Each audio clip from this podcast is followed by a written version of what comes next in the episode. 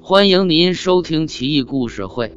今天是年初一，恭祝大家鼠年吉祥，阖家欢乐。奇异故事会陪您过大年。怪事奇闻录第一百五十五期：艳遇惊魂。赵英之、赵茂之兄弟俩，南京人，皇室远亲，和吴家小员外关系很好。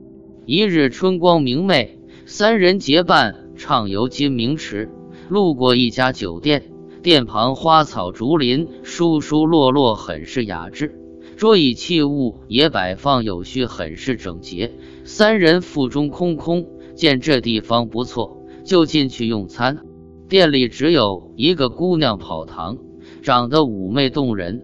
三人都是年轻后生，一见美女心痒痒，言语挑逗，美女居然落落大方。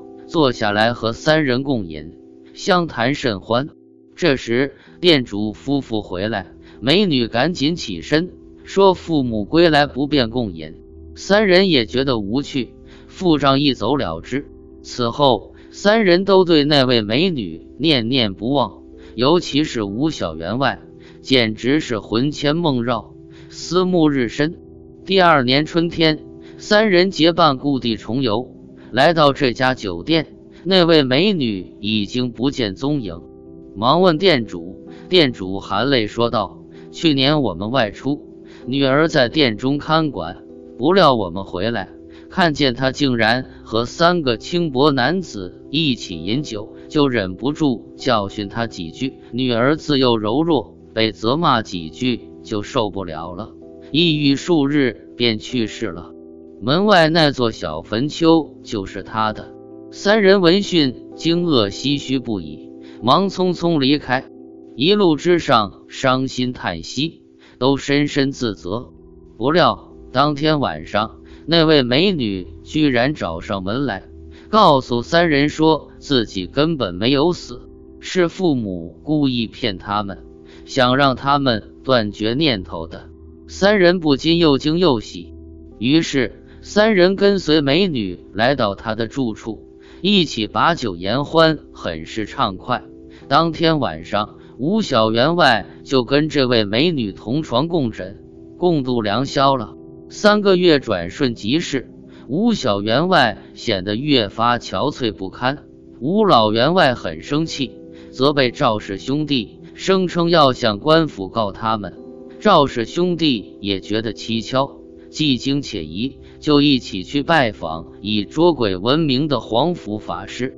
黄甫法师来看了看吴小员外，惊叫道：“真没想到他身上的鬼气这么重！你们赶紧把他转移到西方三百里外，还能再活一百二十天，否则悔之晚矣。”吴小员外已经病体之离，也不得不相信。三人马不停蹄来到洛阳，可是。那位美女就像梦魇一般挥之不去，每每天黑出现，还是要和吴小员外共寝。赵氏兄弟无奈，赶紧去找黄甫法师。正好黄甫法师骑驴到此，即刻开坛做法。而后他将一把宝剑交给吴小员外，说道：“你劫数难逃，要想活命，就必须听我的吩咐。”你现在马上回房，紧闭门窗。黄昏时候，如果有人敲门，你一定不要说话，不要迟疑，一剑刺去。假如刺到那个女鬼，你就有救；如果误伤别人，你就只有偿命了。不过你无论如何都要死了，还不如奋起一击呢。吴小员外连连点头称是。黄昏时分，果然有人敲门。吴某立即挺剑刺去，门外那人应声倒地。众人看时，发现真的是那个美女，血流满地，倒地身亡。店家慌忙报官，官府将吴小员外、赵氏兄弟以及黄甫法师统统抓获，关进监狱，要以杀人罪定罪。官府派员来到美女父母家，父母很惊讶。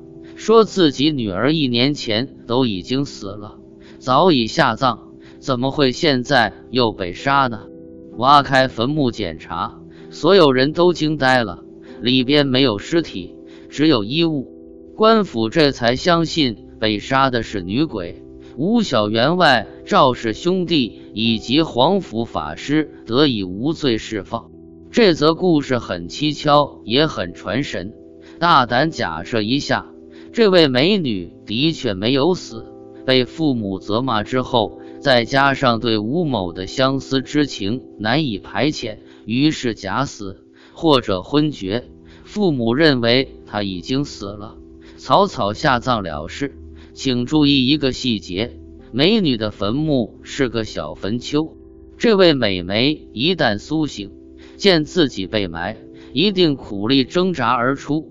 出来时，一定会将身上的死人衣服脱掉。再加上当时如果是夜里，地方又偏僻，所以无人察觉。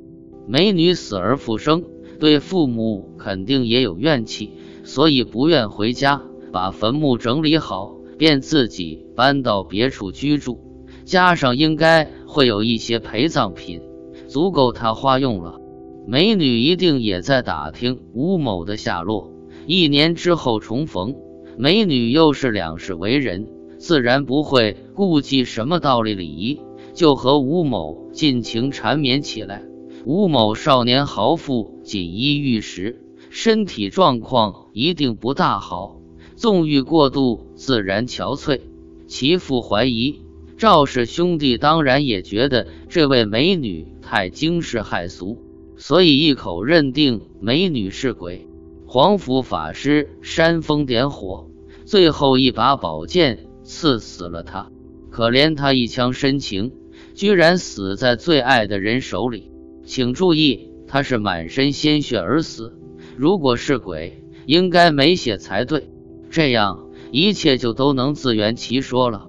可叹那位冲破封建枷锁的美女，连个名字都没有流传下来，就横死神灭，死后还背负着女鬼缠人的恶名，可叹可悯啊！